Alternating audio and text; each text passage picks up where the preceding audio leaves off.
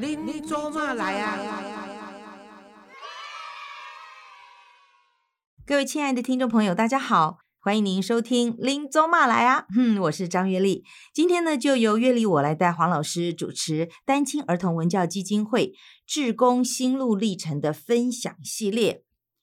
嗯，有的时候经营生活本质就是经营自己的心态啊。然后，如果你的状况美好的时候，你坚强勇敢，然后去面对，你不为这个惧怕，又愿意付出，也不怕失去，相信你的生活跟身边的一切都会变得更美好。那么今天呢，在我们节目当中，为您邀请到我们的志工是这个非常有气质，也很漂亮、很优雅的桂兰姐，欢迎桂兰姐，你好。哎，叶丽你好，好听众朋友们，大家好，欢迎呃桂兰姐来到我们节目当中啊。那先跟大家报告一下您的这个志工的呃经历是几年了？呃，我是一百零二年的七月进入那个基金会的，哦，快九年了。快九年了。对，什么什么机缘？我想每个人的哦 我是我嗯是在那个电视上那个新闻哇哇哇嗯看到黄老师，然后他有谈到他有创办一个那个国际单亲儿童文教基金会，是。然后我觉得那时候刚好我也退休，就是闲闲在家里，是。然后我想说，哎，那我可以去做义工，哦，所以我就自己主动打电话到基金会，好棒哦。嗯然后我就说，哎、你们有没有需要义工这样子？所以我就这个因缘机会我就进来了。太欢迎，太欢迎了。那嗯原来桂兰姐是从事哪一方面的工作？可以跟大家，哦我是在证券公司上班。证券公司，所以金融界的。最近也还有没有在玩股票？没有没有哦啊，不能问你这个问题。没有，最近没有，因为我觉得不是一般人可以玩的，就真的哦，不是一哎般老老百姓玩的。这个我呃这个喜欢股票的人呢，就是有的时候就是也不知道，反可能就是嗯嗯个人的经营理财的方式不一样了哈。嗯那不过今天呃，桂兰姐要跟我们大家来分享的就是您的家庭跟你的生活。那目前你的孩儿子跟女儿在呃内地跟台湾都在就业上嘛，所以他们都已经年纪大了，就是已经年长了，对不对？呃，可以独立了，应可以独立。一嗯个八十一年次，一个八十三年次。儿子还住在一起吗？嗯，目前是。那还不错，有个呃儿子可能在身边，以后结婚就不会跟，不一哦定跟我们嗯住。不一定啊，就看看啊，到时候对不对对看对是多一个多一个女儿进来呢，还是嗯儿子就嫁出去了 就看对对对对状况。好，那可是今天桂兰姐要跟我们聊的，就是在一百零六年的时候，您的先生罹患了这个肺腺癌，那就是嗯你一个生，就等于生命上、生活上面的一个，嗯，一个低潮，甚至是一个噩梦的开始。对，他是一百零六年的九月去身体健康检查，发现了肺腺癌。是，然后这个事情对他跟对我来讲都是还蛮大的打击，嗯因为那时候他还在职场上工作，然后他觉得说为什么是他？他在哪一？个行业？他是在制造业，制造业。他那时候是在那个苏州那边上班，制造业。对，哦是是台干这样子。嗯然后他觉得打击蛮大的，所以那时候人在大陆的时候，对，他是回来他回来台湾健康检查，他自己觉得说，哎、我是不是要去做个健检这样子？哦他是有一种感，不晓得他突然就觉得想这个找我说，我们一起去这样。以前你没有固定的健康检查嘛？比呃有时候会两三年少对对对对也会做一次。次。嗯嗯那个时候他很突然就说，哎、那我们去做健检，嗯，然后就发现了，嗯嗯，然后在一百零六年的十一月开刀，哦要开对，刀要开刀就把它割除他的那个肺，割了大概七趴，就是百分之七割掉，就剩下九百分之九十三。可是是医生对说哦这个对他的生活作息是没有受没有影影响，呼吸上都没有都没有影影响，没有影响。他比较庆幸是他不用做化疗，啊，就等于是也没有吃什么药，可嗯是就是自己要保养好这样子。但是，那你那个时候已嗯经退休啦，我已经没没在工作，对不对对对股票对还在玩吗？还没，呃没有，没有没有没有没有所以那时候就是全职就已经退休在家里，对，然后刚好先生碰到这样子的，嗯发现了的这个疾病之后，你就你就百分之百的陪伴他，对，其实我自己心里有时候压力真的蛮大的。嗯为什么？因为或许他觉得说他为这个家很辛苦，然后嗯一直都在赚钱。然后为什么他生病了？他必是须是因为他生病了，他必须离开这个职场对对对，他停止工作，因为他本来老板也不让他走，他说、嗯啊你先回去休息这样。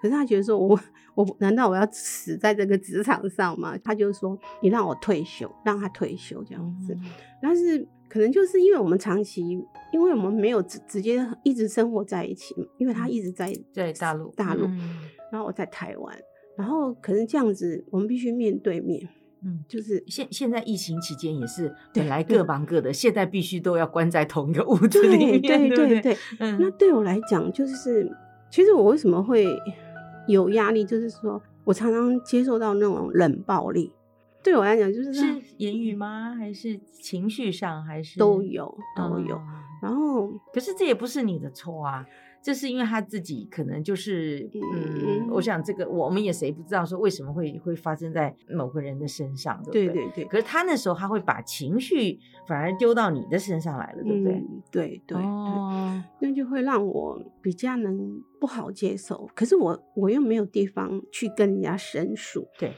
而且我也好好的，我今天如果我的老公那嗯个生病，我自己心里也很难过，我也很担忧啊，对不对？对而且我我在生活上你还得照顾您先生的嗯食衣住行上面这些，而且嗯呃环境要特别干净，食嗯物也要特别准备，对不对？衣物什么都要帮他清理的那个呃干干净净。本来你是他不在的时候，你根本就是一个人，哦对不对？开开心心，你爱、嗯爱当义工就就来帮忙，爱做什么事情都是。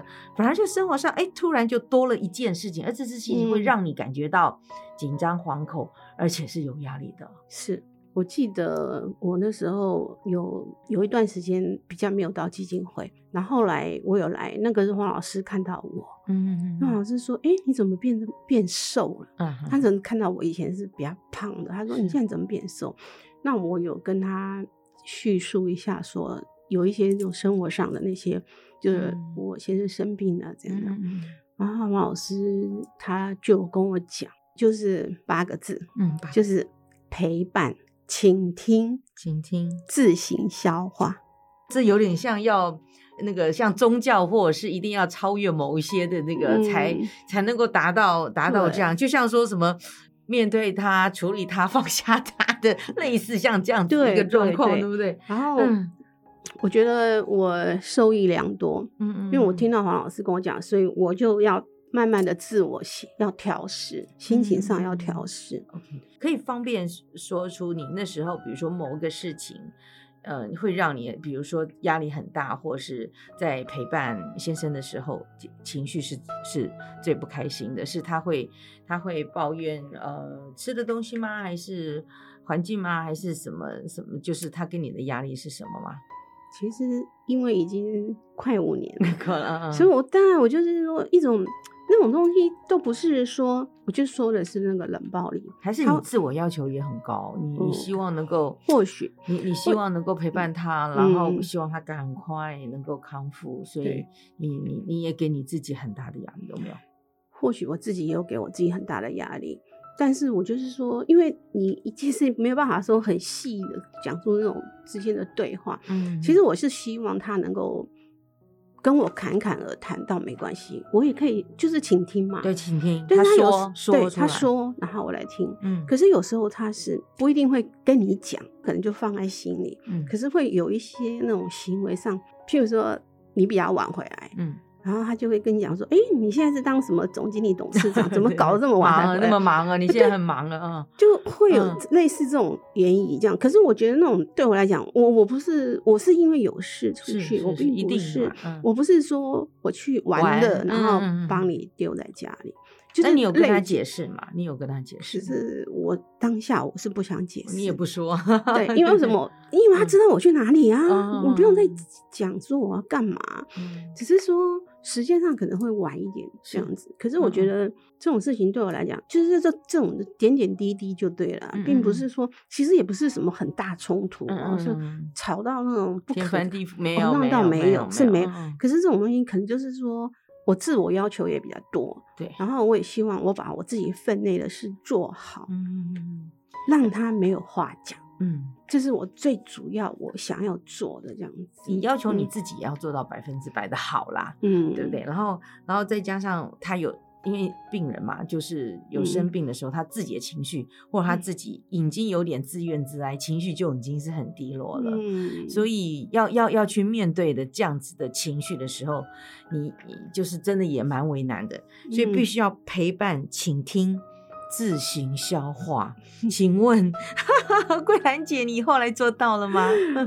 我觉得我我有听老师的话，嗯嗯嗯嗯，我觉得我是就老师跟我讲这个，我就觉得说，哎、嗯是因为当然不是一下子就马上做到，嗯，但是我就是慢慢的，哎、我我觉得我现在调试的还不错，是我现在对，现在调试了。然后，当然我们也很关心，你看从呃一百零六年到现在了，已经有好几年了。那不知嗯道那个姐夫的那个身体是不是好点了？你先生的，目前是还好，嗯，但是他去年又开了一个刀，又又开了一个刀，也是那个腺癌。哦二期，是是是，对，然后我觉得他应该心里想说，为什么 这个病都一直在跟着他？这个我觉得他心理上压力也蛮大。有有有家族的遗传吗？我嗯婆婆是鼻咽癌走的，哦，所以可能我觉得基因吧，一点点，我觉得是有基因的问题。嗯但是他可能就后来他有没有在深入研究这些病理病情，或者是这些癌症的研究？就是因为他可能就在家里，会不会就特别去去钻研？他又把这个心思，就是稍微就是用用用什么样的生活上面的方式把他的转移？因为因为我想每天都在。嗯他至少行动自如啊，对不对？他也可以出去散步啊，他也、也嗯可以做运动啊，嗯，也可以看书、看电影，什么都可以做嘛，对不对？对只是就说可能就没有收入了。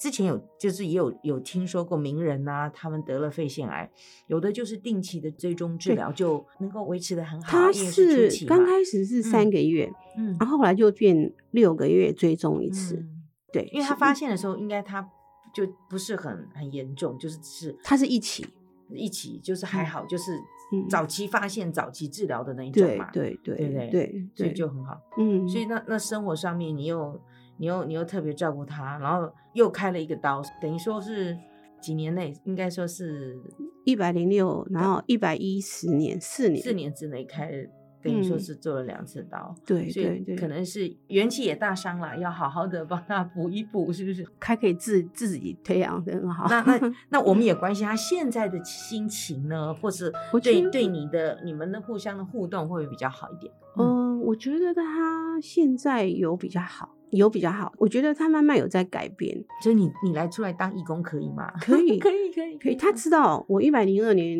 嗯到那个基金会来的时候，他是知道的，他知道我那他他他会参与我一起的活动吗？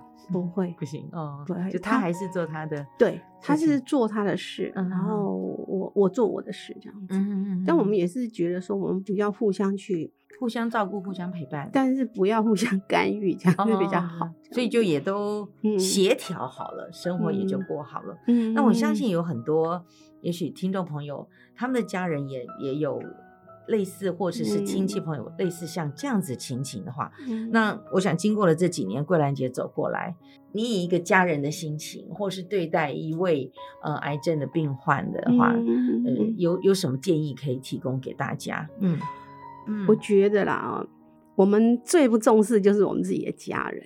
嗯，对可能就嗯。是说，我我我嗯。后来就得到一个理论，就是说嗯。我们在家，我们就是多微笑，要多微笑，嗯，多微笑，对自己的家人多微笑，嗯。然后多做我对外都会笑，回家就哈，然后多做事，做事，多做事，嘿，然后就是不要有抱怨，嗯然后多说好话。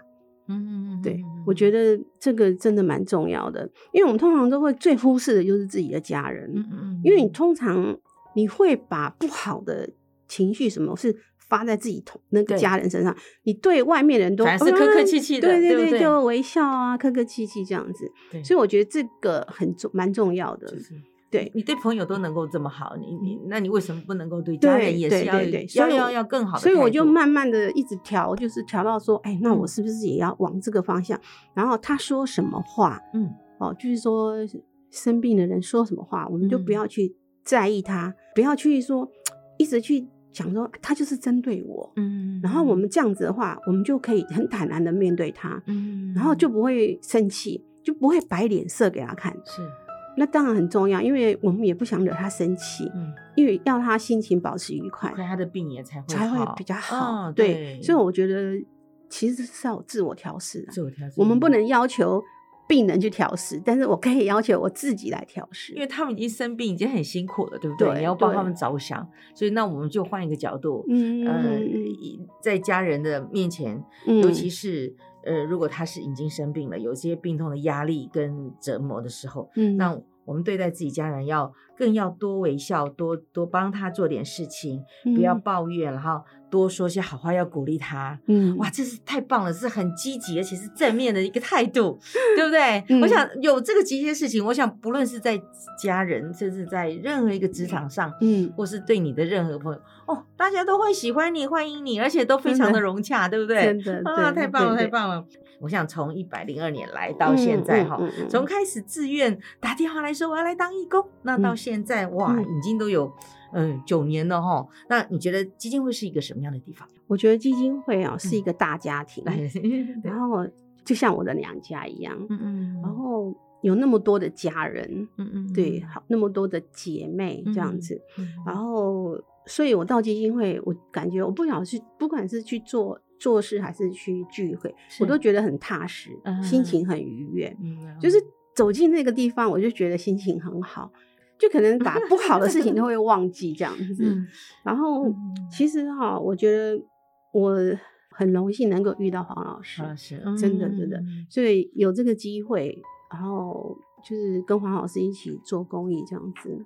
那您觉得心目中的黄老师是什么样的一个人呢？嗯。其实我那时候还不认识黄老师的时候，我觉得黄老师在节目上他讲话很犀利，嗯。可是他对一些事情的那个分析什么都嗯很棒，嗯我都我都有听进去，尤其那种婆媳之间的那个 的那嗯个相处。你现在还没有，之前有没有？还还我婆婆其实是在八十三年就往生了，哦，其实我比较没有那种这个问题。这问题，对，可能以后可能我会面对。